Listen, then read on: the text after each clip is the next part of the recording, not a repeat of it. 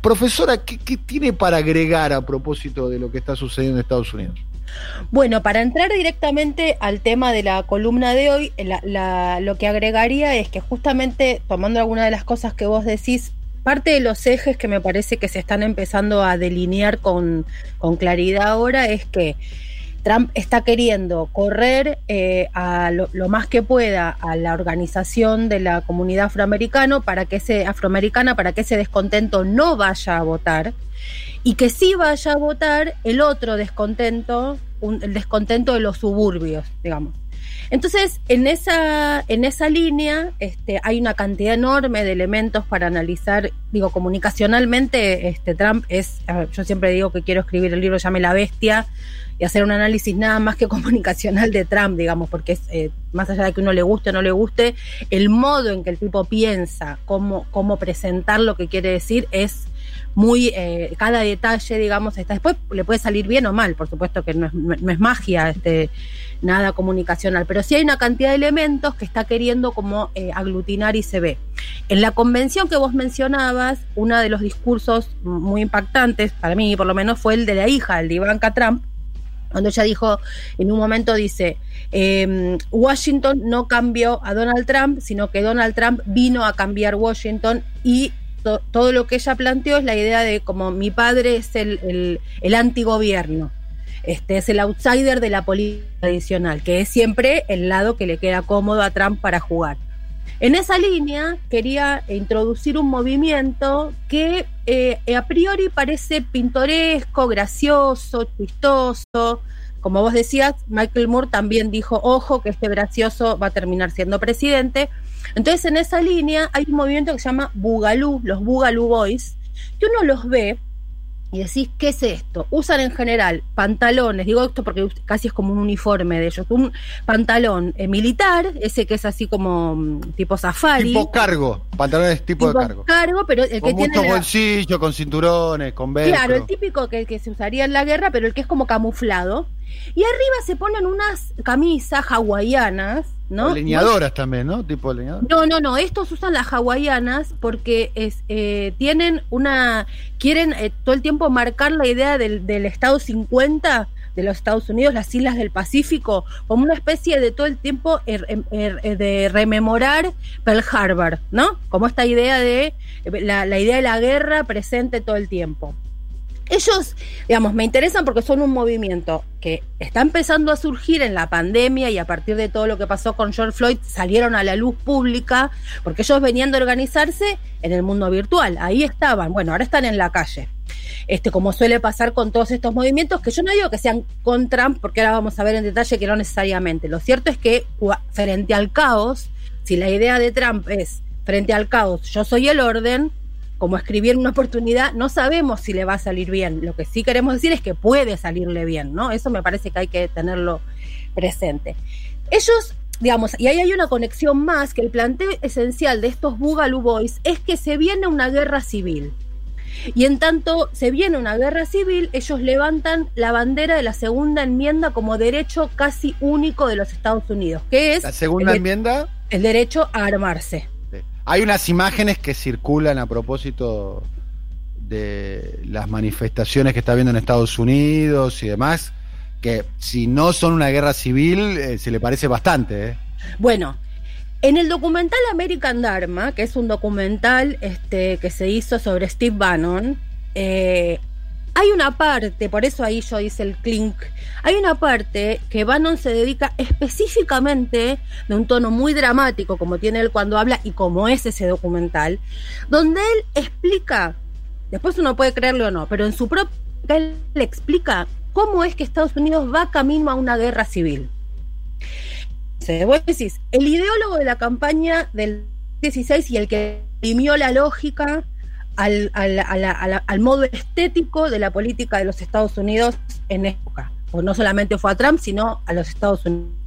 El tipo que entiende el mundo que está viviendo hoy, el tipo que sabe cómo organizar el caos en el mundo entero frente a otra cantidad más de personajes que lo siguen y personas intelectuales, lo digo así a propósito, que lo siguen, de pronto hay un grupo que plantean esto y que van con la idea de la que Estados Unidos va camino a una guerra civil. Entonces digo, prestémosles atención, porque además tienen algo que es extrañísimo, pero al mismo tiempo muy atractivo. Ellos, a priori, uno diría, son de extrema derecha.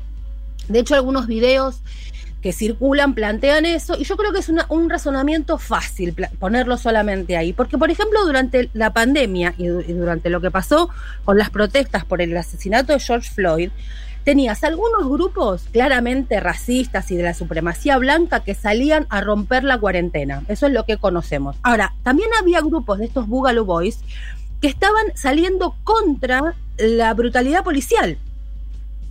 Y eran blancos y vestidos iguales y todo eso. ¿Qué pasa? Ellos lo que plantean es una cosa muy loca. Algunos se dicen anarquistas, en general casi todos, pero algunos se dicen anarquistas de izquierda. A tal punto que algunos eh, toman a Carlos Marx. ¿Con qué idea? Ellos defienden lo que llaman el aceleracionismo. El aceleracionismo es una idea de que el sistema capitalista actual tiene que explotar. Hay que acelerarlo. Hay un manifiesto aceleracionista, ¿no? Sí, sí, sí, sí. Y básicamente a través de. Acá se editó por Caja Negra el manifiesto aceleracionista. Participa ahí también, entre otros, este, Mark Fisher y demás, ¿no? Sí, bueno. Ellos, ¿por qué? Porque lo que están viendo, lo que dicen es, tenemos que poner, lo digo rápidamente, la tecnología a toda potencia. Por eso tienen una cosa muy de laburar en lo que es este, redes sociales, la tecnología a toda potencia que avance Internet 5, 6, 7, 22 mil eh, G y que el mundo termine en un, va a terminar en un lugar de explosión donde va a quedar lo que tenga que Agudizar las contradicciones. Bueno, exacto. Tomando eso, entonces toman una parte del fragmento sobre las máquinas de Carlos Marx Espere que voy a buscar el libro. Usted siga, voy a tratar de buscar, encontrar el libro. Espere. Bueno, ese libro es maravilloso. Entre paréntesis, ayer me compré y me trajeron un montón de cosas de Caja Negra, que editorial maravillosa. Bueno, dicho eso, eh, toman fragmentos sobre las máquinas de Marx y entonces ellos se basan en esto. Dice, cuando Marx dice, pero en general el sistema proteccionista es en nuestros días conservador, mientras que el sistema de libre cambio es destructor corroe las viejas nacionalidades y lleva al extremo el antagonismo entre la burguesía y el proletariado. En una palabra, el sistema de la libertad de comercio acelera la revolución social. Y solo en ese sentido revolucionario yo voto, señores, a favor del libre cambio. Entonces, se agarran de eso, de esto de extremar las contradicciones de Marx, para decir que con un poquito de este el, digamos el liberalismo de derecha y con un poquito de Carlos Marx el mundo extrema sus contradicciones y vamos hacia un cambio radical del sistema. Cuando uno a priori lo ves y decís qué disparate, cuando empezás a meterte decís, wow, cómo desarmo esta lógica, porque entras en una, a uno le suena un disparate, pero termina siendo un problema cómo discutir eso. Ellos venían organizándose, por supuesto, en las redes sociales más tradicionales, 4chan, obviamente, saltaron a Facebook, y ya con todas las quejas que hubo, hay un, centenar de, cuentas que han sido dadas de baja y siguen funcionando en YouTube. Vos pones en YouTube Boogaloo Boys y te encontrás con unas cosas insólitas, pero de a miles. El nombre, Movimiento Boogaloo, esto te va a gustar a vos, Edu. Viene de. El origen es de una película que se llamó Breaking 2 Electric Boogaloo de 1984. Que la que suscribe, como es una obsesiva, luego de querer meterse con los Boogaloo Boys, ¿qué hizo? Se fue a ver la película. La película es desopilante, pues yo no la había visto, pero recordaba el nombre, pero no la había visto. Es sobre un grupo de bailarines de breakdance que se enfrentan a un proyecto inmobiliario que quiere tirar abajo un centro de recreación barrial. Entonces hacen guerras en la calle, se enfrentan como pandillas, pero en lugar de agarrarse a trompadas o con armas, eh, lo hacen este, bailando breakdance. O sea, es, es lisérgica la película. Y ellos toman ese absurdo con la idea de que hay que salir a las calles a defender el avance del capitalismo comercial por encima de cualquier cosa.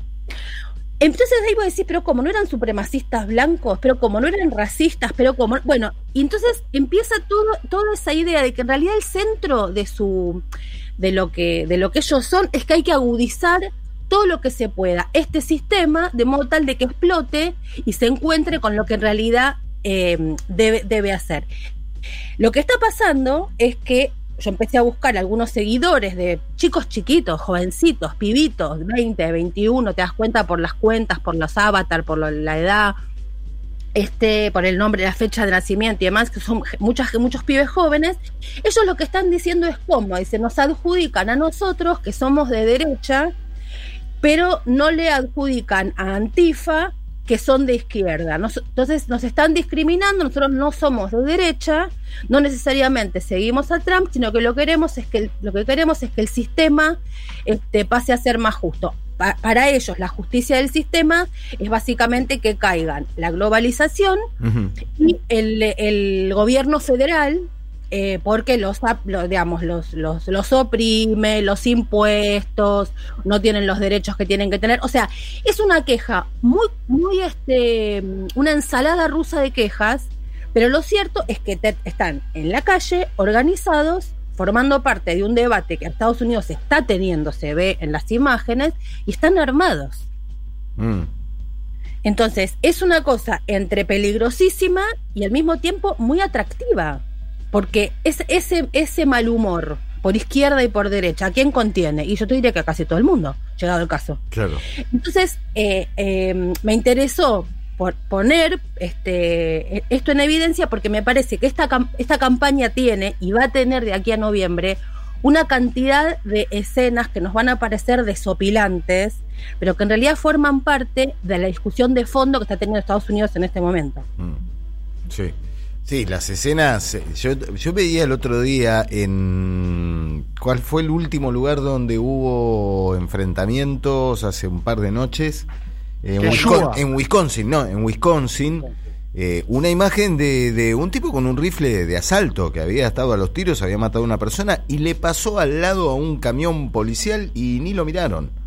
Eh, o sea, estaba con un rifle colgado el tipo. Sí, esto, esto, fíjate, busquen Google, eh, Google Boys, los van a ver, las armas, son todas armas largas, armas que vos, que nosotros vemos acá en la calle, salimos corriendo, es como esas armas largas en la calle, con gente vestida así, ha pasado a ser la nueva normalidad de los Estados Unidos. Mamita.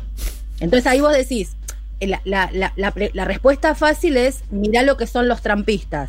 La respuesta que a mí me interesa más tratar de buscar es mirá cómo el grano explotó y saltó al Estados Unidos profundo. Sí.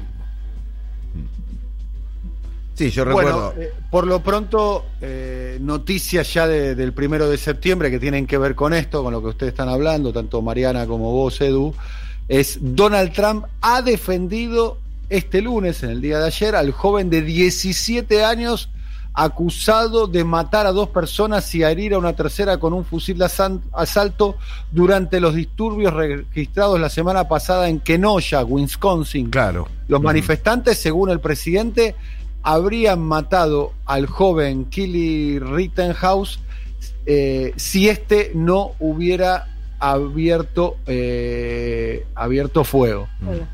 Eh, o sea, salió a, a defender a, este chico de 17 años armado. las imágenes son muy impactantes, digamos. Este, marida muy bien con la cortina de la profesora Mariana Moyano, digamos, ¿no? Con el guasón en la escena final del patrullero. En la escena final, claro, el guasón bailando arriba del patrullero y estallando la revuelta.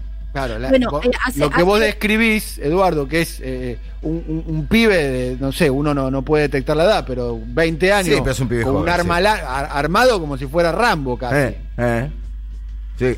Imagínate la misma situación, un afroamericano con un rifle colgado pasando al lado de un camión policial, ¿no?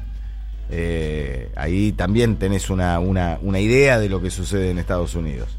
Eh, si, esto fuera televisión y no radio, acá lo tendríamos que darle play a un video que se hizo viral la semana pasada y que subió el actor, eh, que subió, lo hizo muy, muy lo, masificó mucho el actor James Wood, que es un, simpatizante de Trump, eh, que es un video justamente con Joker, con imágenes muy bien editadas en blanco y negro y que te muestran caos, caos y con escenas de la vida real la música de, de, Joker y termina diciendo, si vos no querés este caos, convoca al orden Trump-Pence.